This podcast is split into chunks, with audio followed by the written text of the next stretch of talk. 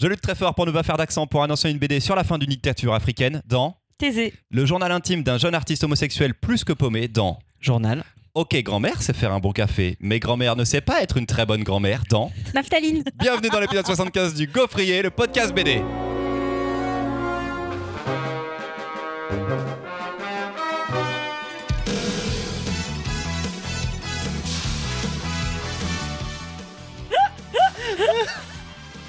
C'était pas mal. Mais il y avait un petit côté redondant dans le journal d'un mec dans le journal. C'est pas. C'est le but C'est le but Bienvenue les amis dans cet épisode du Gaufrier avec de la joie de vivre, des bons sentiments, de l'humour attire l'arigot et la recette du bonheur livrée en fin d'épisode. Et évidemment, je déconne, toute l'équipe s'est donné le mot pour choisir des titres dépressifs comme Jaja. Bienvenue tout le monde, bravo Louise, bravo Marion, bravo Baptiste. Salut les copains. Salut. Salut. Dans cet épisode, de la tyrannie, de la misère sociale et une grand-mère sacrément aigrie, mais elle a des circonstances atténuantes. Et puis ça s'arrête pas là. La semaine prochaine, c'est réflexions sur la mort, un HLM assiégé et une œuvre féodale crépusculaire. Bon, vous les gaufrettes, vous aurez deux semaines pour vous en remettre, mais nous on est parti pour trois heures d'enregistrement dans cette belle ambiance. Si vous sentez un petit coup de mou pendant l'écoute, euh, n'hésitez pas à aller consulter une vidéo de petits chats sur internet. On débute tout de suite avec Louise, qui nous présente l'album Z. Taisé. Thésée. Et on va très vite pour comprendre pourquoi on dit pas. Je voulais juste le placer. Vous, vous, vous, vous. Taisé. C'est c'est évident. Bref. Hashtag connasse. Impossible pour moi de passer à côté d'un album de Bruno, d'autant plus quand il est joint par Apollo, son complice déjà sur Commando Colonial. Bienvenue donc dans une tragédie totale ou une sorte de Phèdre en Afrique. C'est bon, Chris? Thésée, J'ai Phèdre. j'ai jamais lu aucun livre. Putain. Dans ce pays que l'on nommera pas, le régime dictatorial est en train de tomber et furieusement. Portrait d'une Afrique sous Amin Dada, Mobutu, Bokassa à l'aube d'un renversement. Une BD qui commence par la fin pour nous raconter l'espoir de l'indépendance, le régime dictatorial, l'ingérence des anciens pays colons. C'est une pause. Dans le but, dans le but de. Pause. De reprendre mon souffle, En vrai, c'est une pause dramatique. c'était une pause. Le temps de relire le chapitre suivant. pour être sûr qu'elle ait pas dit de Exactement. conneries. Elle commence par la fin, car c'est ici la deuxième génération que l'on entendra, les enfants de la fille d'un héros national assassiné, le fils du dictateur et l'épouse du dictateur. Tourne la page. Encore une pause, mais là, elle Ouais, tourne la page. Exactement. Car ne nous y trompons pas, il s'agit bien ici de la réécriture de Phèdre avec le dénouement qu'on lui connaît. Un récit tout en ambiance, violent, désespéré et puissant, dont chaque acte s'ouvre sur les citations des plus grands auteurs africains. Quoi de mieux donc que le dessin grandiose de Bruno pour sublimer tout ça, couleur, découpage, le choc graphique et esthétique est à la hauteur du scénario et de son récit théâtral? Décidément, chaque album de Bruno est toujours une réussite. C'est une pause finale C'est une pause finale. C'est une fin de chronique du coup. C'est une fin de chronique. D'accord, je prends. Tu vois, tu prends. De Apollo et Bruno chez euh, Dargo, comme la majorité des albums dessinés par Bruno. Qu'en a-t-on pensé, Marion? Eh ben, on aime, hein. C'était une petite chronique d'ailleurs. Là, c'est la chronique qui était à moitié chronique. écrite ou c'est celle qui Non, c'est celle qui est écrite. Et donc dans deux semaines, il y en a une qui est à moitié écrite. Ouais, mais alors du coup, elle est déjà deux fois plus longue qu'alors qu'elle est à moitié écrite. Oh god. Ok. Ouais, Ok, ça va partir en. Ok, Ah ok, ouais. non, mais à la personne qui vit avec toi et qu'on aime beaucoup, euh, bravo, toujours. Marion. Ok. Eh ben, c'est bien. Voilà. Non, en vrai, on peut faire un peu plus que ça. Que c'était un podcast de dépressif, mais j'ai pas dit que c'était un podcast pas intéressant, tu vois. on verra. Euh, vachement bien écrit, comme d'habitude. Hyper bien découpé. Le rythme est incroyable parce que c'est vraiment ce moment de bascule où le régime tombe.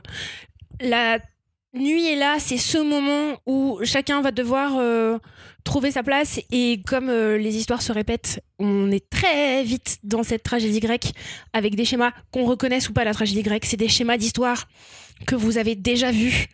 Euh, le l'héritier de la dynastie, la deuxième femme qui sait pas pourquoi elle est là, l'héritière de l'opposant, c'est des trucs, ça c'est le malfrat qui traîne et qui va faire des coups tordus ou pas. Ça, on a déjà, on, on les connaît ces histoires. L'idée, c'est que quand c'est pas maîtrisé, par contre, c'est gnangnan à crever. Et là, c'est pas le cas. Ça tient de la première à la dernière page. C'est beau à mourir. Et en vrai, ça pourrait s'appliquer à presque tous les renversements de dictature. on se rend bien compte que ça C'est pas suffira beau, pas, forcément. beau à mourir comme tous les renversements de dictature. Enfin, c'est les renversements de dictature qui sont beaux à mourir aussi? Alors, les renversements de dictature sont toujours beaux. Ouais. Euh, à mourir, Il y a des gens qui en meurent. il y a des On gens qui est- meurent, mais on leur souhaite pas. Euh, L'album euh, lui-même euh, est beau à mourir, euh, Christopher Le Tatillon. J'aime, j'aime la tatillonnade. euh, on sent que ça va être une journée de la précision. Très bien. Euh, moi et ma gueule dub, on te dit merci pour ce moment. on s'en souviendra, auditeur, auditrice. C'est un épisode de la dépression et moi de la gueule de bois. Donc n'attendez pas beaucoup plus de ma part. Baptiste, Bah non, en même temps, il n'y a pas forcément grand chose à rajouter. C'était. Vous avez dit, je trouve l'essentiel toutes les deux. J'ai trop kiffé cet album. Comme d'hab, dur de passer à côté. euh, je suis d'accord d'un, Bruno euh, et, et comment? Apollo. Et Apollo, merci. Euh, J'avais adoré ce qu'ils avaient fait précédemment, que ce soit Commando Colonial ou même Bruno. Ce Est-ce qu'on a peut fait pitcher un peu Commando. Colonial? Est-ce qu'on peut, est-ce qu'on peut reparler de certaines œuvres de Bruno, en fait, peut-être pour certains Ouais, bah, auditeurs auditrices? Commando colonial, euh, l'histoire de militaires qui sont envoyés à Madagascar euh, pour euh, préparer. Désert algérien en 1942. Ah, alors c'est pas celui-là. Ouais. Je confonds avec lequel? Mince. De Apollo et Bruno, je pense pas. Pas les non, deux ensemble. pas Apollo. Commando colonial. Euh, Polar situé dans le désert algérien en 1942, trois tomes. J'ai mis démentiel. Et dans mon souvenir, c'était drôle, mais en fait, Ouais. c'est pas drôle du tout. Non, c'est pas drôle du Non, tout. ils sont, ils sont pas dans l'humour en fait. ces deux. Mais alors, attends, non, mais y a une pointe un peu d'humour quand même dans. Dans Commando colonial, pour moi, il me semblait qu'il y avait un côté un peu barbouze, rigolo. euh, Enfin, les mecs sont un mais peu comme dans celui-là en fait, parce enfin, en fait, il est excessivement, non non, mais il est excessivement tragique, mais il y a deux trois deux trois trucs. C'est-à-dire que si tu prends du recul, en fait, c'est c'est- complètement tragicomique ce qui se passe dans ce de- dans cet album-ci de de Bruno. Comme une tragédie grecque en fait. Ben oui, c'est pour ça qu'on dit Thésée. Là là. Parce que Thésée. C'est vraiment pas Lucive, euh, mais ça avait l'air son bien. fils, il s'appelle Hippolyte et ça commence d'exactement de la même manière. Comme le personnage dans le dans la BD. Phèdre. Ben oui. Ah. Le, le- le pitch de Phèdre, quand même, étant que Thésée est un roi qui aime énormément faire des conquêtes, et il y a la rumeur comme quoi il est décédé lors d'une de lors d'une euh, lors de la conquête d'un royaume, et l'épouse va en. Son épouse va en profiter pour dire à son beau-fils qu'elle l'aime. Son beau-fils s'appelle Hippolyte.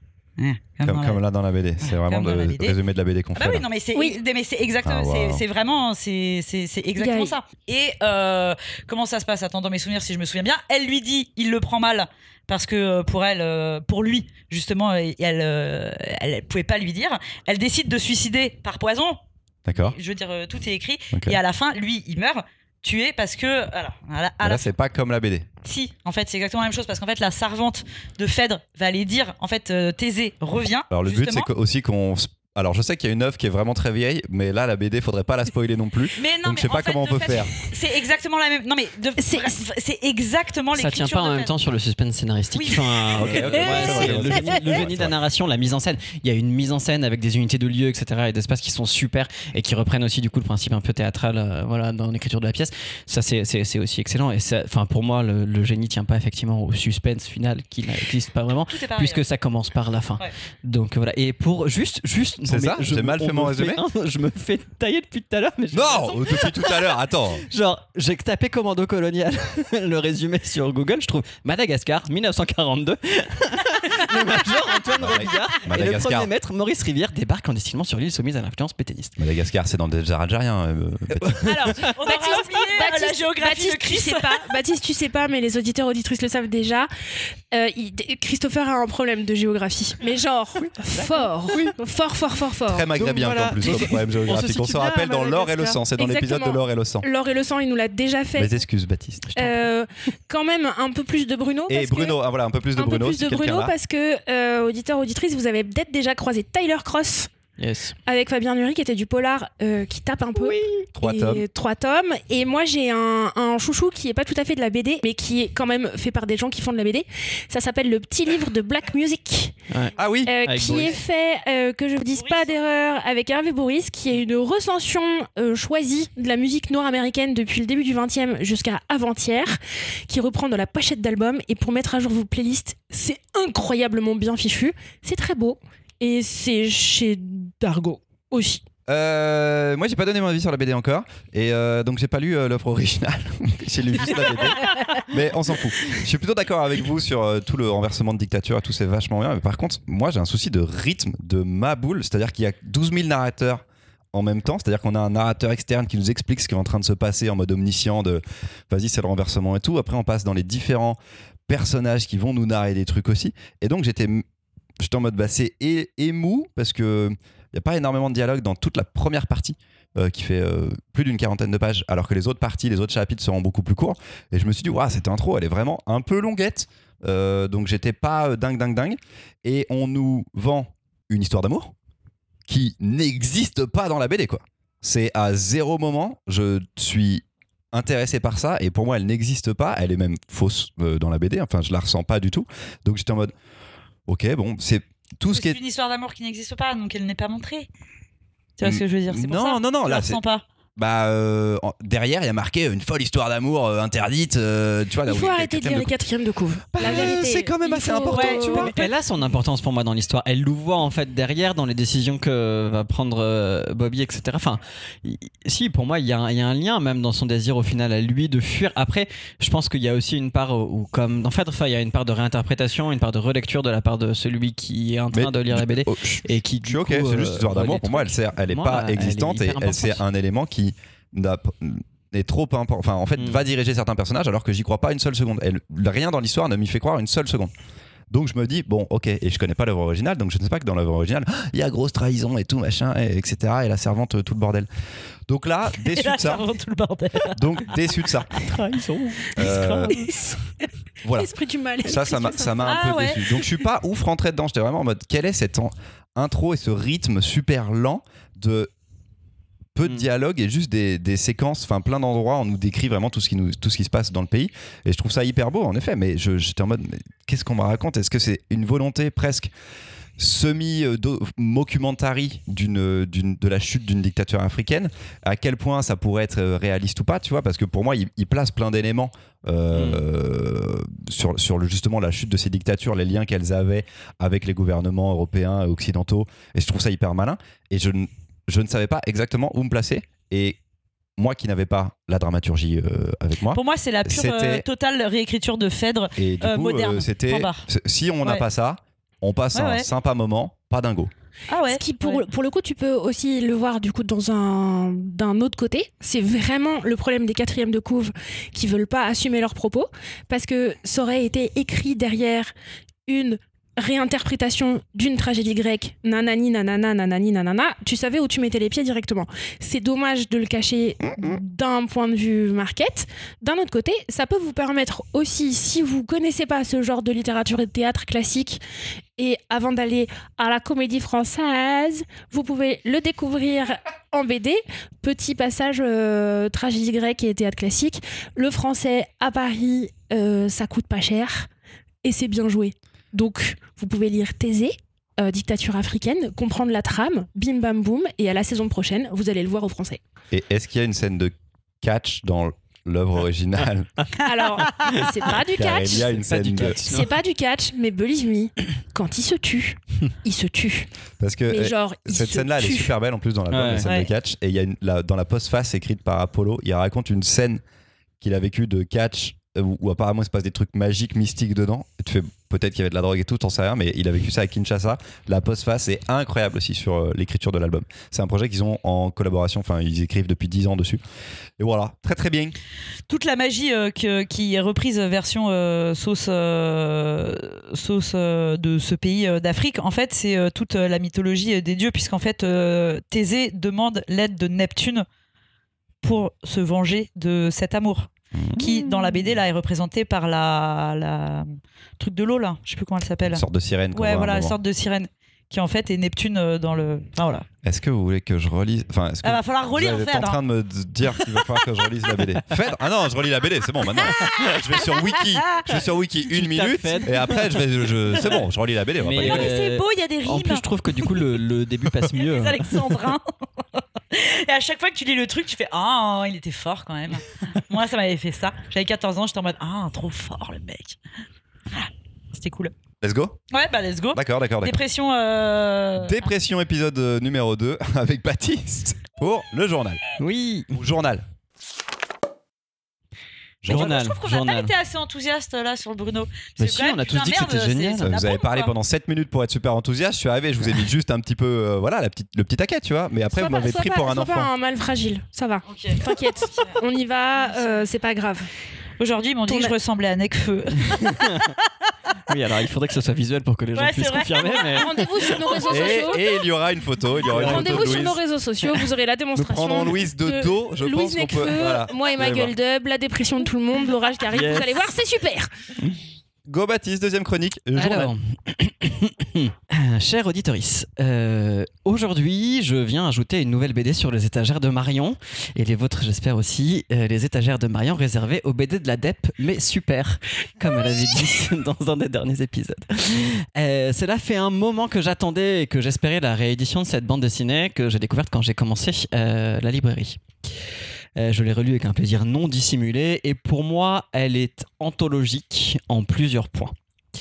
Brièvement, euh, l'histoire. Euh, donc, Journal nous relate la vie de son auteur, Fabrice No, dans une ville qu'il choisit de ne pas nommer, de septembre 92 à novembre 93.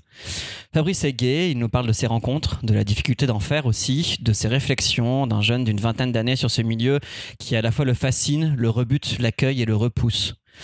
Ce sont aussi des années de travail d'un jeune dessinateur, donc d'un précaire, ainsi que le récit d'un amour intense, déçu, presque tragique.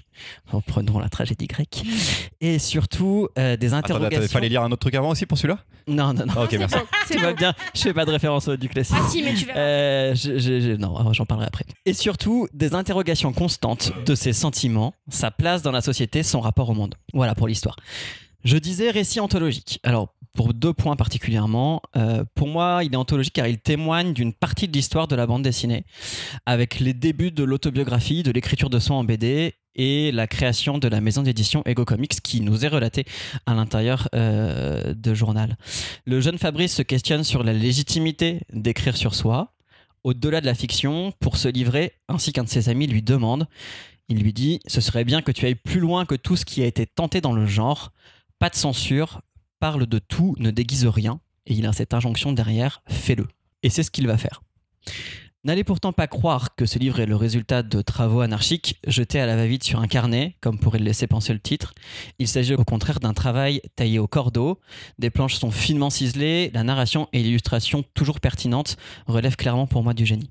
Autre point d'anthologie, euh, la vérité de ses errances. Oh, et de wow, wow, ses wow, doutes. wow, Louise wow. vient de découvrir la taille de la chronique de Baptiste.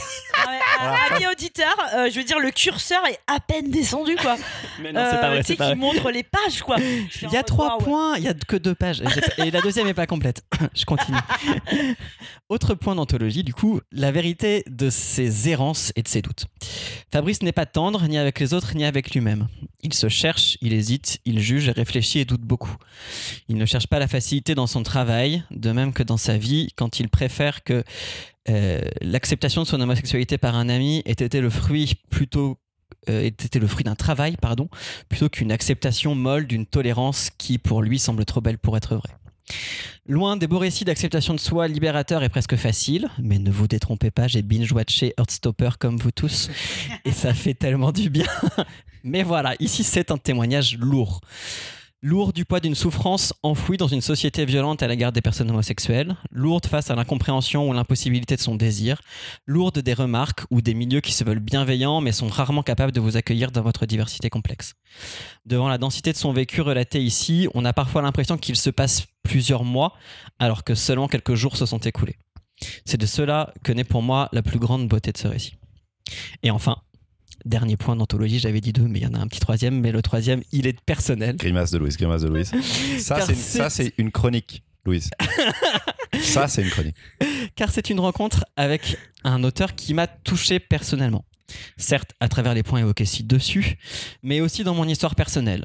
Ce lien qu'on a au tout début entre la religion, amenée ici par son travail, ces questions sur Dieu et qui ont rejoint le jeune homme, le jeune moi, euh, fraîchement sorti d'un monastère, s'acceptant bof-bof dans son homosexualité et essayant de trouver une cohérence dans son parcours et le monde de l'homosexualité justement qui s'ouvrait devant lui. J'y retrouve beaucoup de mes questionnements, de mes jugements qui se révéleront bons ou mauvais avec l'expérience. Ces analyses ou ressentis ne sont pas forcément les miens, in fine, mais ils laissent toute la place au lecteur d'exister sans tirer pour lui des conclusions définitive et irrévocable de ses réflexions qu'il pourrait avoir avec le regard de l'adulte qu'il est devenu sur l'enfant, enfin l'ado qu'il était alors. Si donc ce témoignage est subjectif, il ne peut se limiter à cela puisqu'il témoigne du vrai, de son expérience, et en ce sens peut tous nous rejoindre. Voilà, j'avais prévu de finir là, mais en vrai, il y avait encore deux trois trucs dont je voulais Il parler. en reste, il va faire une mimoune. Allez, Il va mets. faire une Allez, mimoune Il reprend le micro après sa chronique et il repart pour un Eh, tour. c'est pas légal, hein. Ah ça va, la phrase était belle, je pouvais pas, Ah tu vois, mais je pouvais ouais, pas la mettre après, ça d'accord. collait pas. D'accord. C'est plus fait, dans la chronique, je voulais mais non, il en dire reste. Que juste pour me la ramener, j'ai la joie de posséder un exemplaire dédicacé de Ah, l'édition. de chez Les Ego gens s'en- Les gens s'en foutent, Donc, Baptiste. Avant sa réédition chez Delcourt, j'avais envie de vous le dire, c'est pas grave. Et il nous livre également euh, la bande son de la lecture de cet album, à mon sens, et je l'ai relu en écoutant Arvo Part. Et s'il vous plaît, écoutez Arvo Part, qui est un génialissime compositeur. Et surtout, lisez la postface. C'est ça Oui. que je voulais dire. Elle est écrite pour cette nouvelle édition par Fabrice No. Euh, il l'écrit aujourd'hui et elle est essentielle, bien que longue, Louise, pour comprendre les questions, l'exigence de son travail et tout le bouleversement qu'a pu apporter dans sa vie cette écriture de soi, à mon sens, si essentielle. Merci Fabrice. Merci Fabrice No, réédité donc chez Delcourt, à l'origine chez Ego Comics, maison d'édition cofondée par Fabrice No, comme on l'apprend? Dans la BD. Exactement. Incroyable. Et il y aura un nouveau, parce que là, ils va- ils vont tout rééditer et il y aura un nouveau volume en 2023. Alors je crois que c'est quatre nouveaux volumes, non? Alors, un euh, nouveau je sais pas comment ça va. Je sais pas s'ils vont faire des aussi gros pavés ou. L'interview que j'ai lue il, de il David annonce un nouveau cycle. Ouais. Voilà, au moins de 4. Mais Voilà. compris euh, sur les années 98 à 2002. Donc c'est pas sur aujourd'hui, c'est Ouais, ouais, c'est la suite sur le. du journal de l'époque. Mais a posteriori. Donc c'est un, un truc, euh, c'est un journal intime, mais écrit Bah, dans le Rendez-vous futur. dans le futur pour le journal du passé. Voilà. Euh, Louise, Oui, c'était très très bien. Merci Baptiste. Euh, alors, eh, putain, oh non, c'est je sens qu'on va, on va encore parler euh, trois Mais heures de parle ce dans truc. le Ouais, dans le micro. Euh, J'ai kiffé de ouf en lisant. Alors, moi, je ne connaissais ni ce monsieur. Euh, ni euh, comme quoi c'était vraiment euh, a priori une, enfin une œuvre hyper importante dans l'histoire de la BD. Ego Comics, je n'ai jamais rien lu, désolé, de la maison d'édition. C'est-à-dire que je connaissais le nom comme ça, je remettais absolument pas un album ou, ou des gens autour de cette maison. Donc là-dessus, j'ai trouvé ça euh, Elle a génial. disparu malheureusement. Ouais, bah ouais, voilà. Et ce que j'ai beaucoup, ça m'a, ça m'a pas mal fait penser tout le début, notamment quand il parle de son homosexualité. J'avais lu il y a pas si longtemps Retour à Reims, et euh, il y a évidemment un parallèle qui est euh, hyper cool de Didier Ribon, euh, un sociologue. Non, c'est un Alors, sociologue. C'est du récit sociologique. Ouais, Euh. Didier Ribon, transfuge de classe, qui, a- qui est un grand sociologue contemporain, là d'aujourd'hui. Vous le verrez pas mal euh, à faire en ce moment, parce qu'il y a un bout de Retour à Reims qui vient d'être adapté au cinéma. Il y a un Retour à Reims qui a été monté au théâtre l'année dernière. Il est dans une vibe qui est pas loin de ce que fait Édouard Louis en littérature aussi, en avec Eddie Bellegueule. Ok. Ah. Et dans Retour à Reims, c'est son expérience de sociologue qui est partie de Reims, donc euh, ville euh, joyeuse, vous l'entendez à sa sonorité, et qui regarde son milieu d'origine. ok, d'accord. Voilà, du coup, il voilà, il y a, il y a- y a plein de. C'est-à-dire que niveau. euh, Enfin, sociologiquement parlant, j'ai trou- je trouvais que c'était dingue. J'ai eu qu'une envie, c'est de lire la suite.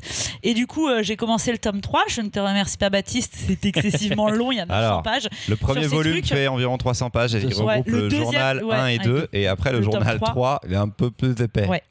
Un tout petit peu. Donc, euh, ça, c'était ma, ma première vision qui est que je pense qu'évidemment, je vais tout, tout me farcir parce que. euh, c'est-à-dire que c'est le genre de truc où tu sens bien que c'est hyper important. Moi, ça m'a vachement touché toutes ces réflexions, que ce soit euh, autour de l'art, autour euh, question de son homosexualité et tout ça. Après, euh, j'ai lu, donc je ne savais pas du tout qui était ce monsieur. Euh, j'ai lu cette postface et j'ai rien compris. Alors vraiment, là, qu'on soit très clair là-dessus, j'ai rien compris. Je m'en foutais. Voilà, vraiment, je m'en foutais royal. Euh, de euh, et en fait, ça m'a gâché mon truc à la fin parce que si j'ai bien compris, euh, ce monsieur est dans une vête autobiographie. Du coup, c'est ce que tu disais en mode euh, la vérité, rien que la vérité. C'est quelqu'un qui travaille. Je, tu m'arrêtes si je me trompe. Mhm. D'après photo. Donc, Oui, euh, il s'avère que quand vous faites dans le dans le droit à l'image, quand vous faites une Mhm. BD et que les gens sont reconnaissables, si cette personne, si ces personnes-là n'ont pas donné leur autorisation, grosso modo, vous pouvez être attaquable. J'ai bien compris qu'il avait, il avait eu un procès en cours parce que voilà, il y a des gens qui n'étaient pas d'accord, dont la matière ils ont été représentés, machin, tout ça. Il s'en explique à la fin de ce tome. Et en fait, la fin de ce tome, je sais pas pourquoi, ça m'a donné une vision de lui que j'ai trouvé hyper pénible. Et c'est hyper pénible à lire. Et en fait, on s'en foutait.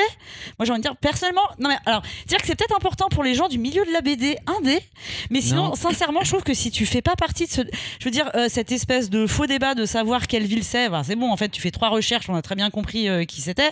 A priori, euh, enfin, je veux dire, il n'y a pas Mm. de faux mystère en fait, et on s'en fout. Et c'est-à-dire que pour les nouvelles générations, c'est-à-dire euh, typiquement, toi, toi, tu connais Mm. depuis longtemps, je, je pense que Marion aussi, non? Eh bien non. Eh bien non. Bon, bah, du coup, c'est très bien, on va avoir deux, points de vue différents. Moi, ça m'a complètement cassé dans mon truc. J'étais là, franchement, mec, je m'en fous. Ton récit, il, m'a touché. Point barre, j'ai, je m'en branle que tu t'expliques de, de tout ton truc, de, de, de ton procès. de- Après, c'est cool de connaître le processus créatif d'un auteur, machin et tout ça. Mais en fait, j'ai trouvé cette justification hyper lourde et j'avais pas du tout envie de retenir ça de cette BD parce qu'elle est mortelle. Tu vois ce que je veux Hmm. dire Genre, Je comprends tout à fait. Mais Et- euh, on et, euh, verra. Enfin, je vais laisser Marion mots- parler. Et puis les mots après. plus de euh, trois syllabes, on se calme quoi. Parce que waouh, je- t'as vraiment, il y a Mais des non, mots, mais moi j'étais là, que- genre en mode waouh, t'es parti hyper loin mec dans ta justification. non mais bon, de fait, je pense qu'il y a, il y, a, il y, a, il y a une vraie polémique, je sais pas, de la BD des années 90 auquel que je connaissais absolument pas et en vrai encore une fois dont je m'en branle parce qu'en fait c'est kiffant tu vois ça m'a un peu gâché mon truc hmm. à la, à la fin cette post-face Tu, tu- voilà tu sais que c'est pas Baptiste euh, qui- l'a écrit. Hein. ouais la bah non mais tu, tu vas me dire pourquoi il a fait ça ok? Tu sais que. Eh ben, je te dirai Il après, il était- après que Marion réponde. Il était hyper impliqué dans sa chronique, mais tu, tu Non, sais non, mais que. en plus je trouve je sais pas comment toi Alors tu nous, on a vécu. encore jamais vu Fabrice No et Baptiste Ouais, dans la même ça. pièce, mais je suis quasi sûre que c'est pas la même personne. Mais en plus, ouais, c'est ça. Donc, mais- En plus, mais par contre, Deux années séparent ces tu, deux hommes. tu l'as pas lu toi la post En plus, je trouve que ça lance des trucs. En plus, tu sais, ça, ça te titille juste à savoir ce qui s'est passé. Mais donc tu te t'en fous pas Hein Donc tu t'en fous Mais pas non, mais en fait, t'as envie de dire, on s'en fout. Mais si, parce que en fait, c'est. Voilà, attends, on va revenir sur la Voilà. postface après. Marion. On s'en fout, c'était génial. Ou Sauf peut-être on y revient pas, on ça m'a verra. saoulé. Moi, j'avais jamais mis la main dessus et j'avais ch- jamais cherché à le trouver non plus, mais je suis ravie de la réédition parce que ça donne l'occasion de, de lire un truc assez monumental. Vraiment, moi j'ai lu pour le moment que le journal 1 et 2 qui est regroupé dans le, dans le même tome parce que c'est là physiquement un truc qui est impossible à rusher et auditeur, auditrice, vous savez que j'en ai rushé des trucs qui n'étaient pas homologués à rusher en termes de lecture. Là, c'est pas possible parce que il a un travail de précision dans l'écriture, c'est dans la démarche qui parfois peut passer énormément de temps sur des choses euh, très anodines, mais comme lui l'écrit et le dessine, ça devient quelque chose de capital dans sa création, donc c'est passionnant. Euh, j'ai été moi, enfin ça m'a vraiment bousculé parce que je crois que j'avais jamais lu ça, quelque, quelque chose comme ça à ce point d'autofiction en BD. Un truc avec un système d'écriture dès le départ où il dit ok, je vais essayer d'être exhaustif, peu importe les conséquences. On est très Je journal suis- intime en fait. Je, je- mais je suis à la fois impudique. Euh, je suis impudique, alors pas forcément dans ce qu'il montre en soi, parce que c'est pas l'enjeu est pas là, mais dans ce qu'il ressent dans les relations qu'ils ont, qu'il a à ses propres fantasmes, à ses doutes, à ses peurs, à ses moments de perdition. Et c'est des trucs que j'avais vus plutôt en littérature, euh, de prendre sa propre vie comme euh, matériel de création, mais genre vraiment comme si c'était de la pâte à modeler. Ça existe, cette matière existe, on n'a pas choisi la couleur, on n'a pas choisi la consistance, mais on va en faire un truc. Euh, si vous voulez un exemple comme ça, qu'on aime ou qu'on n'aime pas, mais euh, Annie Arnaud fait ça, euh, Christine Angot fait ça, beaucoup. De, et pas forcément pour se mettre en scène de manière améliorative.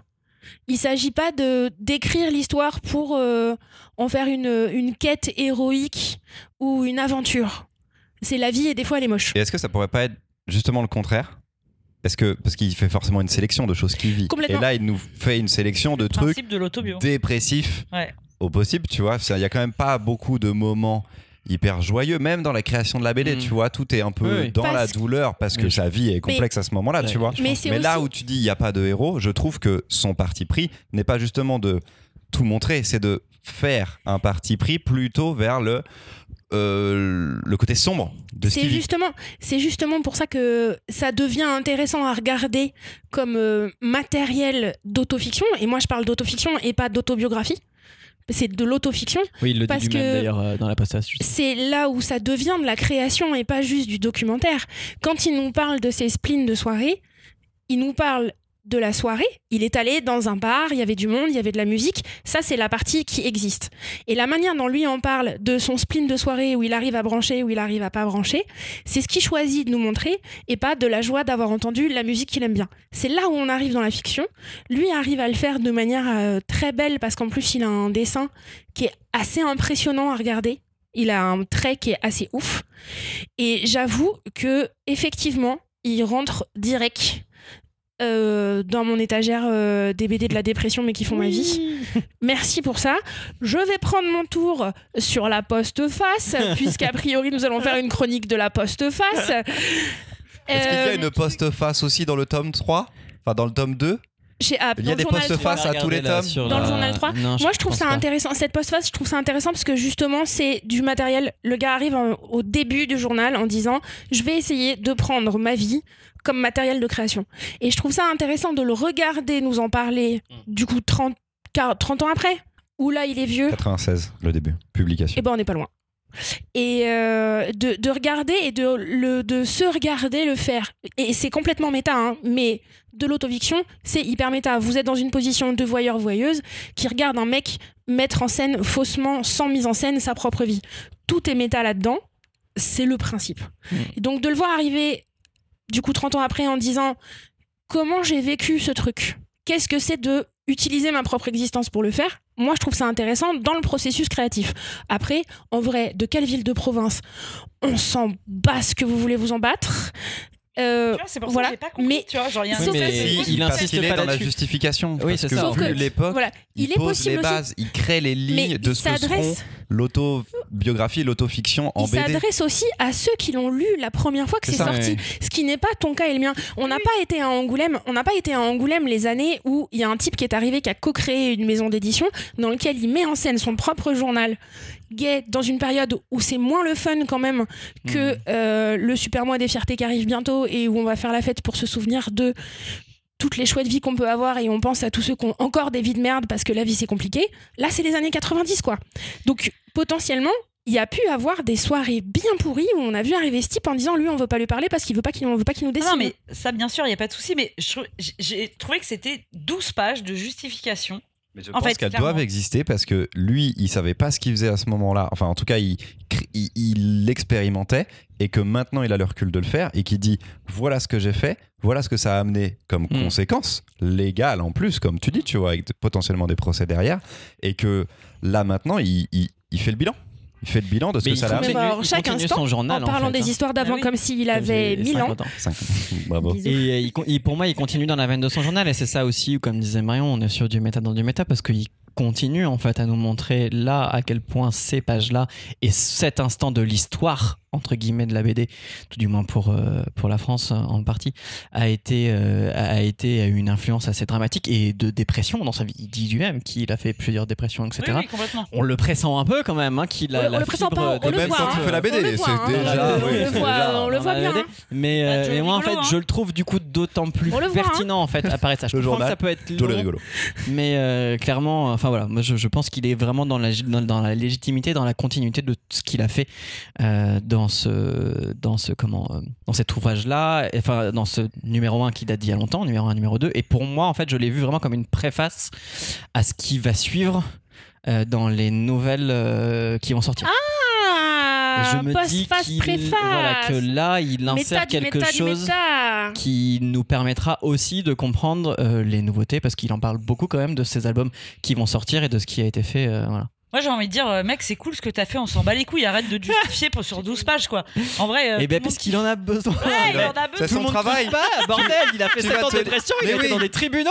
Il y a des moments, non Et en plus, tu lis 2000 pages de sa vie, tu veux pas en lire 12 de plus J'ai envie de dire, vas-y, c'est bon, on s'en bat Et, les couilles. euh, bah. En tout cas, je suis ravi que ça t'ait touché. Je pensais vraiment que ça allait être trop dep pour certains. Et euh, du coup. Non, euh, par contre, je n'ai jamais lu. Tu vois, je suis pas d'accord quand tu dis il a Ça ouvert. rejoint le truc de ce que je vous expliquais il y a un mois sur le bien, hein. c'est homosexuel. Et du coup, pour moi, Ah à c'est Lyon, oui, ah oui, donc ouais. là, c'est dépressif et DEP en même Ouais, temps. vrai, Tout me va. tout. Là où je suis pas d'accord avec toi, Chris, c'est que pour moi, par contre, j'ai, et peut-être ça vient de, de son côté euh, autobio, euh, enfin euh, autofiction très vrai. J'ai jamais lu un, pour moi, de journal aussi fort que ça, parce que tu pourrais dire c'est un journal de vie. Putain, ça va vraiment au-delà. Oui, quoi. mais c'est pour ça. C'est, je dis Ouais. que justement, c'est fort, mais c'est fort parce qu'il a fait des choix pour ça. Et Ouais. du coup, maintenant, il est obligé Et de les pour moi, assumer. rien à voir avec tout ce que de journaux Et- intimes que j'ai pu lire. Vraiment là, t'es face Et à on un dit truc, ça, et on dit ça en pour- 2022, Ouais. alors que c'est publié en 1996, entre 1996 et 2002. Putain, c'est précurseur et Ouais, immense de l'époque. Après, c'est une narration. C'est un peu long des fois, quoi, quand même. Enfin, c'est Mais euh, parce que quand on n'est pas mort, la vie c'est long quoi. et que journal intime, forcément, on a des moments de creux, on a des moments, voilà. Mais Mais j'ai regardé pour situer un petit peu dans l'histoire, parce qu'on cite souvent, pour moi, deux autres récits, en tout cas, euh, qu'on cite souvent quand on parle d'écriture de soi, c'est Satrapi, c'est 2000, et euh, 2002, je crois. Persepolis, Euh, ouais, Persepolis, Persepolis, et 2002 année 2000. pour euh, Pilule Bleue de Peters, qui sont souvent des titres qu'on cite comme mais qui ne sont sur, que des euh, récits, voilà. enfin plus courts, beaucoup plus courts Beaucoup que ça, en plus, ouais. qui ne sont Mm. pas du tout Donc, dans la euh, même que, réalité. euh, il le dit lui-même, je crois, dans la postface peut-être, ou no- non, dans le bouquin. Il y a que, enfin, il y a Baudouin avant lui. On compare Ouais, son travail un petit peu à Baudouin, voilà, qui effectivement écrivait Edmond déjà. Baudouin, c'est ça Ouais, Edmond Baudouin. Qui est toujours actif. hein. Oui. Ouais, et qui a sorti un truc l'année dernière euh, qui était Fleur de une cimetière. dinguerie, fleur de cimetière, qui Ah. était à beau à crever. Auditeur, auditrice, vous pensiez qu'avec Mimoun, Mimoun et moi, on faisait le sommet de l'équipe de la snobberie. Baptiste vient d'ouvrir la Major League. Arrête, je trouve pas ça snob. Non, en vrai, c'est pas c'est Ah, snob parce que t'as pas lu la postface. parce que tu lis la postface, t'as envie de dire. Alors, non, nous allons faire une pause pour que Christopher puisse la C'est pas. Non, non, non, Tu vas lire la et je vais te retrouver. Franchement, il a des mots de vocabulaire. J'étais en mode non, calme-toi tout de suite. On, redescends. on- on s'arrête immédiatement. Il s'agit pas de dire que l'album est snob, mais simplement de nous proposer de se retrouver à quatre autour d'un c'est méta, snob. autour, au- autour de micro pour dire à quel point on pense, qu'est-ce qu'on pense d'un album méta de méta sur le sur-méta du surmoi. J'adore. Après 2002, le petit Fabrice No, il a fait un peu de BD de genre, un peu de science-fiction, qui était ses premiers amours. Après, apparemment, dans une interview, il a dit qu'entre 2008 et 2015, c'était la grosse dep. Euh, donc il n'a pas fait grand chose. Et là, c'est grâce à David Chauvel, donc éditeur chez Delcourt, qu'il a vraiment motivé à pouvoir faire des rééditions, euh, donc sans doute récupérer les droits, etc. Machin, parce que Ego Comics n'existait plus. Et il se remet à travailler donc sur quatre tomes annoncés, à voir la pagination de- des tomes Mm. euh, voilà, qui se dérouleront donc entre 98 et 2002. Donc c'est la fin. Et pour ceux qui sont à jour, ça racontera entre autres sa relation avec celui appelé le dernier sergent Ouais. et son rapport à la bande dessinée à cette époque-là. Et d'ailleurs, justement, il dit, va quitter. Il a fait, il a, il, il- il unit tout ça parce qu'il l'appellera pas journal du coup, et il unit tout ça sur euh, Histoire des brutes, je crois. Euh, Ok. Ah oui. Regarde, excuse-moi juste, si tu peux. Ok, très bien. Euh, mais euh, il, il, il crée un sous-titre euh, justement pour unifier toutes ses publications. Il voulait pas continuer à l'appeler journal justement pour ce que je dis au début, euh, à savoir que euh, ça fait un peu trop euh, truc de témoignage jeté sur un carnet. Voilà, et du coup, euh, il, Oui, parce que là, ça sera moins jeté sur un carnet. On est 20 ans après les histoires qu'on va raconter. Est-ce que vous- c'est le moment où je lis la postface pendant 25 minutes en fait, c'est ça? Petite heure. Oralement et comme ça tous les éditeurs écoutent la postface. J'ai hâte qu'on fasse vraiment Je de la lecture de BD. de On va faire de la lecture Il euh, appelle de, ça de BD. esthétique des brutes. D'accord. Parce qu'il dira dans l'album qu'il est un homme à bidasse. On Il aime aime bien aussi. les poils. Il aime bien, les cadrages avec la barbe et les muscles. Il aime les nuques. Ouais. Et des fois, il est très photoréaliste dans le dessin. C'est vraiment des peintures, c'est vraiment des portraits. Mais d'ailleurs, ils l'ont fait, on Nikos, les il voit. travaille ap- d'après photo. Voilà. Et, et des fois, c'est beaucoup de petits traits et c'est beaucoup moins réaliste en effet dans le dessin. C'est très très beau. Pour du 96, c'est vraiment très beau. Est-ce qu'on fait un jeu? Allez Allez. Alors là, vu qu'on est déjà à 45 minutes, j'avais prévu un jeu court. J'ai bien fait. Super. C'est bon, Louis Extra diégétique, s'il vous plaît. On ne dit pas ce mot dans Mais une bien sûr que si, on dit extra diégétique. on dit extra diégétique dans le site. Bah, Allez, joue c'est extra diégétique qui t'a fait chier Ah, Oui, c'est ça Non, il n'y avait pas que ça. il y avait pas Mais que quand ça. on parle Non, de méta, stop. on est obligé de parler de extra. de- Le de- machin de- fait 12 pages. Oh, oh, ça suffit là. Et c'est et c'est Stop Je, Stop je. On va jouer Extra diégétique. au jeu des synonymes. Ah, Oh chouette. là. bah, extra diégétique. On va jouer au jeu des synonymes. Vous allez devoir retrouver des titres de BD dont j'ai modifié tous les mots Oh merde. par les synonymes. Ah. Voilà. Eh ouais. C'est un jeu de rapidité. Le premier ou la première qui trouve euh, bah, crie la réponse. euh, tout simplement Très bien. dans son micro. Euh, voilà. Alors je vous dis, il est rapide, il est court. On est parti.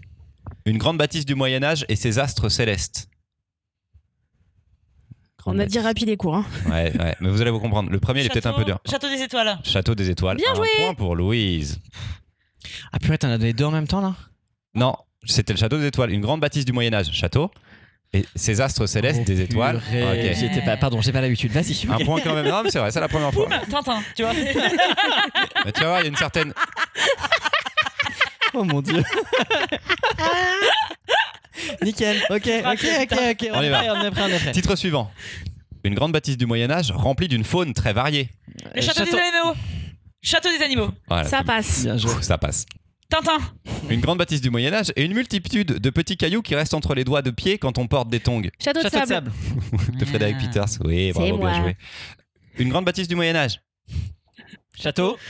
De Laquelle de BD C'est quelle BD Ah ouais, parce que ça s'appelle juste le château, mais. Le château avec où il y a Marine Le Pen au second tour. Non, c'est pas ça. Non, Non. c'est pas le truc. C'est- t'es en Ah, train de mélanger, c'est Sapin, malin. C'est Mathieu C'est Sapin. Mathieu Sapin, en effet, quand il est à l'Élysée. Non, j'étais pas loin, il y avait l'Elysée, j'ai dit. Oui, mais le truc où Euh, Marine Le Pen elle est au second tour, c'est pas ça du tout. C'est bon, on y était, j'ai un C'est la un c'est pour moi. C'est la présidente. J'ai un demi-point. T'as rien du tout. Une grande bâtisse du Moyen-Âge et le chef-lieu de la Gironde. Château Bordeaux. Putain, c'est chaud. J'aime ce jeu. J'aime ce jeu. J'aime ce jeu. Incroyable. Euh, euh, ah oui, voilà, celui-là il est compliqué. Une grande bâtisse du Moyen-Âge et le lieu de repos des campeurs qui se montent en moins de 10 secondes. Château la Château Latin. Non, mais non, mais. il était pas mal. il est bien. On a déjà chroniqué Château Latente. On a déjà chroniqué Château Latente, en effet. C'est déjà la fin du jeu parce que, en fait, Ouais, bon. au départ, je voulais vous faire deviner plein de noms de BD avec le mot château, comme d'habitude on Oui. fait, Ouais. avec les enchères. Il y en a pas non plus. Mais en fait, c'est 70. chiant et du coup, je préfère faire des synonymes nuls. C'est très bien. Voilà. Euh, J'ai gagné. T'en as pas mal. Euh, Ouais, non, Et je suis très content que Marion a chopé. Château Latente à Baptiste. Ah, je suis deg. Je suis deg. Pas mal. Nice. L'attente à l'apostrophe, attente, normalement, le nom de la BD. Marion, une troisième chronique. La avec. Naftali. Est-ce que vous connaissez le camphre de goudron? Mais si, vous savez, cet hydrocarbure aromatique polycyclique qui a une odeur si caractéristique. Une odeur d'armoire pas ouverte depuis longtemps, de vieux manteaux dans une malle. Bref, d'antimite.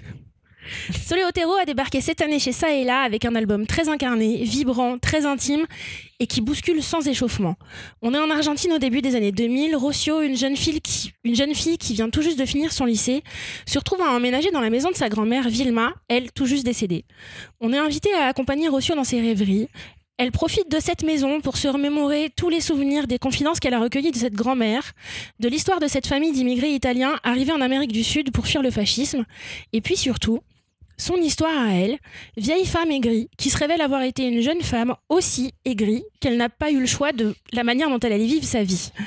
Au fur et à mesure de cet album, on regarde se croiser les souvenirs de Vilma et Rocio, jeune fille de son temps, elle, qui cherche sa voie dans un pays en pleine récession économique, dans lequel aucun avenir n'a l'air de se pointer à l'horizon. Rocio ne veut pas continuer ses études. Rocio dit qu'elle veut faire des photos, mais elle en fait peu. Rocio en veut à ses amis de continuer leur vie, mais elle quitte plus cette maison et le chat qui vit dedans. On la regarde entespacée, sans beaucoup d'indulgence pour cette grand-mère acariâtre, mais sans trop de jugement non plus. Je lisais, je lisais, je regardais la vie de Vilma défiler devant mes yeux et trépigner sur place. Je voulais secouer Rocio par les épaules. Jusqu'à ce que le talent de l'autrice fasse son office tel un bourreau implacable. Le rythme, encore une fois, de cet album est redoutable, lent et en même temps très rapide. Les dessins, ces couleurs tout en rondeur nous invitent dans un intime terrible et terrifiant si nous n'étions pas invités à le regarder. Un bel album d'histoire de famille, de construction de soi, et ne vous y trompez pas, le camphre de goudron, c'est de la naphtaline, ça sent le vieux et les cachous, mais pas que ça non plus. Le naphthalène, c'est aussi un des éléments principaux de la fabrication du napalm. C'est dit. De Soleotero chez euh, Ça et Là. Tu n'as pas dit que c'était une grosse dinguerie graphique, je trouve. Et Parce des- que c'est e- extra. Alors, toute la vanne sur extra-diégétique, elle est hors micro en fait. Parce qu'on l'a dit à un moment où je peux pas sans doute le garder. Donc, soit là, ça sert à rien et je coupe. Soit là, les auditeurs et auditrices comprennent pas ce qui se passe. bah, je rigole encore une fois de plus bêtement, quoi. Oui, donc il y a des grosses dingueries de narration. En Dingueries. effet, des choses folles. Moi, le, ce qui m'a euh, le plus plu, c'est le fait de que certains mots soient rayés, remplacés par Oui. d'autres, et que ça change le sens de la phrase et donc le sens de ce qu'est en train de vivre le personnage. Et ça, j'ai trouvé ça hyper malin. On l'a finalement assez peu vu en BD, ça existe, hein, on va pas se mentir, mais c'était hyper bien trouvé pour ce récit euh, fictionnel, mais enfin. voilà, qui marche bien et tout sur le, sur le deuil et tout ça. C'était vraiment super cool. Et euh, pareil, les moments de. Entre le noir, enfin entre la nuit et Oui. la lumière, Hmm. où elle met certains. Enfin, donc c'est colorisé quand il y a de la lumière, et le reste est plutôt noir, enfin bleuté, on va dire, mais on voit quand même les lignes des objets. Donc euh, on comprend que c'est du semi hors champ, en fait, un petit peu. C'est sublimissime, et de narration graphique, c'est incroyable. Il y a des petites trouvailles tout le temps. Elle s'amuse tout le temps avec le découpage des cases qui va reprendre, qui peut reprendre la circulation de la maison aussi, parce que vraiment, la maison est le personnage et le personnage principal de toute cette histoire, puisque ce que j'arrive, moi, ce qui m'a complètement frappé là-dedans, c'est que j'ai eu l'impression, en lisant cet album, de rentrer dans un trou noir. Euh, Vilma, la grand-mère, elle est rentrée dans cette maison, elle avait pas trop eu le choix, elle en est plus jamais repartie. Et ce que je vous disais dans ma chronique, c'est que quand j'ai regardé Rossio rentrer dans la maison, au fur et à mesure que je voyais l'histoire, je me disais, mais merde, cette jeune fille-là, elle va plus jamais ressortir de cette maison. C'est le trou noir de l'enfer. Et j'arrive à passer ce côté terrifiant. Ça aurait pu être dessiné par n'importe qui d'autre. On aurait lu vraiment une histoire, mais glauque à crever. Parce que l'histoire de Vilma, hein. L'histoire de Vilma, elle est hyper dure. C'est l'histoire d'une femme euh, qui a pas pu poursuivre ses études parce qu'il fallait financer celle de son frère, qui s'est mariée, elle a pas bien eu trop le choix, et qui a été infecte toute sa vie avec tout le monde parce qu'elle n'était pas heureuse, et parce que ça l'arrangeait bien aussi de reporter euh, la responsabilité sur tout le monde. Et moi, je regardais Rossio, du coup, 20, 30 ans après, c'est 2000, elle a pas 20 ans. Alors, l'Argentine à ce moment-là, c'est la merde, il y a une récession économique incroyable, il n'y a pas d'avenir. C'est pas qu'il n'y en a pas beaucoup, c'est qu'il n'y en a plus pour personne. Et elle regarde et elle arrête sa vie. Et je passe effectivement l'album à me dire mais mince, est-ce que je vais regarder Rossio reproduire la même chose que ce que Vilma a fait? Perdre ses amis et s'aigrir avec un chat qui lui a filé des puces? Mais oui. Où est-ce qu'on va trouver des solutions Heureusement. Où est-ce qu'on va trouver des solutions Et ce dessin permet d'éviter le terrifiant et le glauque. Moi j'aime, Euh, c'est euh, encore un album qui est allé direct dans ma bibliothèque. Je vais donner la parole à Baptiste, mais avant, je vais quand même pointer le plus gros défaut de l'album les T majuscules. Est-ce qu'on n'a pas un problème sur les T majuscules qui sont illisibles et à chaque fois je bloque en début de phrase sur les T majuscules Vraiment pas souvenir d'avoir eu un C'est vrai problème avec les T Tous les majuscules. fucking T majuscules les sont un vrai problème. Et à chaque début de phrase où je, re- je ne trouvais pas ce qu'était la lettre, en fait, tu vois, j'étais en mode C'était un c'est T un T, majuscule. c'est un T forcément, tu Bah, vois. du coup, tu le savais. Oui, mais c'est quand même perturbant quand tu veux commencer une phrase et que ton cerveau il te dit d'abord on va galère, tu vois. J'ai pas du tout. Juste le T souvenir de ça. majuscule, c'est le seul défaut que j'ai trouvé à la BD. Très bien. Bon, si c'est le seul défaut ça que t'as, c'est au moins ça, ça, va. c'est Je le dis. ça passe. Baptiste, Bah, dans l'ensemble, je suis assez d'accord. C'est que c'était une BD que j'ai trouvée excellente. Euh, moi, je suis un peu plus bémol par contre sur ces histoires de textes rayés. Je trouve que parfois, ça marche pas. Il y a deux ou trois moments où, enfin voilà, on est, on lit le sentais que c'est truc. trop gadget Et ouais, c'est ça. Ça fait un peu rajouter parce qu'il fallait que. Ça faisait longtemps peut-être qu'on en avait pas eu, que ça faisait bien l'écriture et que ça faisait un peu de trucs euh, un peu original, mais que ça apportait pas forcément grand chose au récit. Euh, j'ai mis du temps à comprendre qu'effectivement, parfois, on avait vraiment un vrai sens. Enfin.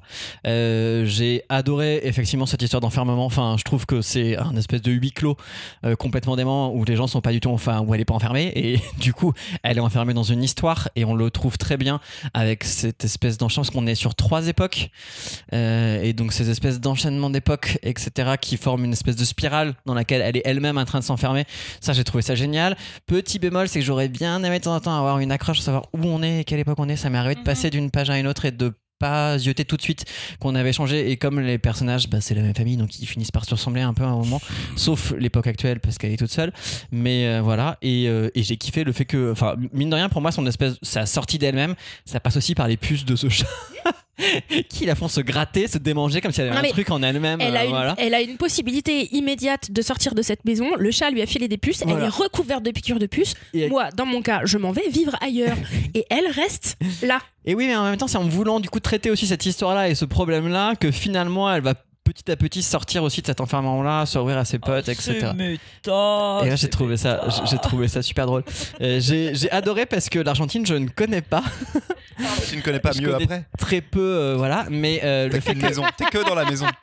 non, mais c'est pas le, pas, pas le pays, mais au niveau de l'histoire, Ouais, mais si tu vas à Aubervilliers, tu sauras s'il faut continuer à cramer des entrepôts pour les assurances. L'idée euh, de le voir ça à travers le prisme de l'immigration, euh, mais dans un pays qui n'est pas le tien, je trouve ça très très cool. Et voilà, j'ai kiffé beaucoup cette bande dessinée que j'ai peut-être trouvée un poil longue quand même à certains moments. Mais moi, c'était rigolo parce qu'au départ, je pensais pas du tout qu'il y aurait des flashbacks. Et en fait, tu le vois sur les tranches de l'album que euh, les fl- côtés flashbacks sont un peu rosés et tout. Donc tu me dis, ah, en fait, il va y avoir autant de flashbacks, c'est ce qui m'intéresse le plus. Parce que vraiment, quand on a les plus, bon, jusque-là, c'est pas ouf, tu vois. Et j'étais très content qu'il y ait autant de flashbacks et que ce soit autant euh, dans le passé. C'est vrai. Louise? C'est à moi. Euh, heureusement qu'il y a de la couleur euh, dans cet album parce que sinon c'est quand même la dépression. non, il est. euh, Tu fais quoi, toi? Ah non, t'as pas d'autres chroniques dans deux semaines? Il- Si, t'as une autre chronique dans la semaine. Ouais, c'est pas dépression Ouais, Non, voilà. mais c'est un peu plus. Non, Il y a un peu non, plus non, de- non, non, c'est pas la dep du tout. Non, il y a un peu plus d'explosifs et tout. En ouais, bouh. Euh, il était très, très, très cool. Moi, j'ai absolument euh, tout kiffé euh, de cet album. Les T majuscules, euh, les mots barrés. Je vous jure, je vais prendre les T majuscules Euh, en photo. Les puces, euh, les croûtes du chat. J'ai non non, c'est euh, moi pour le coup j'en aurais voulu plus et euh, je vous trouve dur avec la grand-mère parce que en vrai elle est aigrie mais putain quelle vie de merde quoi. C'est ce qui a été dit par Ah bah, euh, Marion. hein. Non mais je veux dire elle est aigrie mais en fait en fait juste je sais pas comment elle a fait parce que juste elle s'est mariée avec quelqu'un euh, qu'elle a jamais aimé. euh, Ah, mais, Oui, mais elle même a- dans son elle malheur, elle aurait pu prendre de des décisions de vie. Ouais mais il n'y a pas de jugement. Il y a pas de jugement de pourquoi non, elle mais est aigrie. chaud, tu vois. Il n'y a, pas de- il y a pas de jugement. C'est la galère, hein. Mais C'est la galère. C'est la galère. Et elle est belle cette grand-mère au final à la fin, c'est Bah elle qui, oui. tu vois, c'est c'est beau. On a un Mais la dureté de l'histoire avec son frère. Oh là là, Enfin, c'est Ah ouais, c'est parce horrible. qu'on en a pas parlé, frère, c'est un- mais, c'est euh, un connard. Ce moment-là, tu te dis, Bah, euh, on va juste expliquer, c'est assez tôt dans l'album, donc ça on peut l'expliquer. En fait, le... elle, elle est plus grande, mais il faut qu'elle travaille pour pouvoir financer les études du frère, parce que le frère a plus de chances sans doute d'avoir un travail Parce et ensuite de pouvoir amener. Bon, c'est Elle rêve de devenir Ouais. institutrice. arrête de devenir On lui institutrice, dit elle ne pourra qu'elle pas. ira pas au lycée parce qu'il faut qu'il y ait une personne de plus qui travaille et c'est son frère cadet qui lui va aller faire des études et qui va gagner sa Alors vie. en veut pas. Ils, en ils sont très proches tous les deux enfants et lui dit merci, ok, dès que je peux, je Je t'aide, te finance. Je te finance et ce sera ton tour quand moi j'aurai fini mes études. Il s'avère qu'en fait, euh, lui, il a aussi une, storyline. Il a aussi une storyline qui est hyper intéressante et que moi j'avais Ouais. trouvé hyper amenée parce que c'est retiré dans la maison. Mais il y a un moment, il va la lâcher. Ouais. Il y a un moment, il va la lâcher et il va pas tenir sa promesse. Et elle a construit et a accepté de tenir euh, bon an, mal an toute cette vie de merde parce qu'il y avait cette promesse qu'elle est arrivée à un moment. Et bah ça n'arrive pas. Et ça, euh, sans trop de surprise, euh, c'est une femme euh, du début du 20e, euh, du coup des années 50, 60, 70, qui fera pas d'études et qui f- deviendra pas institutrice et qui sera femme au foyer à élever ses enfants et à pas aimer son mec. Ouais. Ce qui est légitime, elle l'a pas choisi. Voilà, c'était bien. C'est très très C'était- bien. C'était très très très bien. Mais tu vois, à la fin, il y a une petite bouffée quand même de. C'est cool quand elle sort de la maison. Oh, là, c'est fini. Mais est-ce que le chat aura encore des croûtes, quoi Est-ce qu'on a envie de savoir Non, parce qu'elle est partie avec dans sa nouvelle maison, puisqu'on en est à parler de Ah la oui, fin. On avait ça réussi à pas le faire euh, jusqu'à euh, présent. Mais euh, elle part, euh, elle sort de la maison et elle part avec son chat et on imagine qu'elle, on imagine qu'elle va l'emmener chez le veto après d'être allée à la manif. Je sais pas. D'ailleurs, n'emmenez pas les chats en manif en général. Ouais. De manière Juste, générale, n'emmenez pas les animaux en apparemment à manif. la fin de l'album. Je Voilà. pressens que c'était pas une bonne idée. Voilà, c'était pas en général incroyable. Euh, Naphtaline est paru en 2020 en Espagne. C'est la seconde publication en France de l'autrice parce qu'elle avait eu publié Intense. J'ai euh, presque, presque lune. lune apparemment et euh, en fait elle a beaucoup elle a une très grande bibliographie à l'international mais nous en France on n'a rien elle a fait une quinzaine d'albums jeunesse et environ 7 albums de BD donc il y a encore des choses à sortir actuellement elle est en résidence à Angoulême c'est ça que tu voulais dire Marion? Ouais. Elle est en résidence à Angoulême où elle écrit un nouvel album qu'elle euh, décrit elle-même comme une comédie horrifique à travers l'histoire de trois sœurs sorcières de l'époque coloniale dans un Buenos Aires non de l'époque coloniale à un Buenos Aires moderne Je suis tellement chaud. Je suis Voilà. tellement Ça va chaud. être ça va être Trois vraiment générations de sorcières à Buenos Aires, de il y a longtemps jusqu'à hier. comédie horrifique On va se marrer. C'est ça. Et ben bon courage, Soléo pour euh, l'écriture de ce- cette BD là. Et on a tout bon? On a tout. Oui, Ah on ouais. termine. Ah ouais. Bon. Euh, c'est la fin de cet épisode 75 du Gaufrier. Au moment où j'écris Céline, je ne sais pas si l'équipe s'est tranché les veines de tristesse, je me rappelle quand j'ai écrit Céline, ou si nous avons réussi à produire quelques blagues de circonstances. Peut-être ai-je en désespoir de cause cédé et imité un accent africain Michel Lébien. Non. et je suis très fier de moi. Euh, si c'est le cas, j'espère que vous me pardonnerez. Merci à toutes et à tous de nous avoir écoutés jusqu'au bout. Si c'est le cas, vous pouvez partager cet épisode sur les réseaux sociaux en précisant super l'accent créole de Christopher. Non. Le référencement, Unique non. façon de prouver que vous êtes arrivé jusque là. Non. On se retrouve dans deux semaines pour trois nouvelles chroniques. Véritable ode à la vie et à l'amour. Ciao les gaufrettes. Et à la- Ciao. Et salut.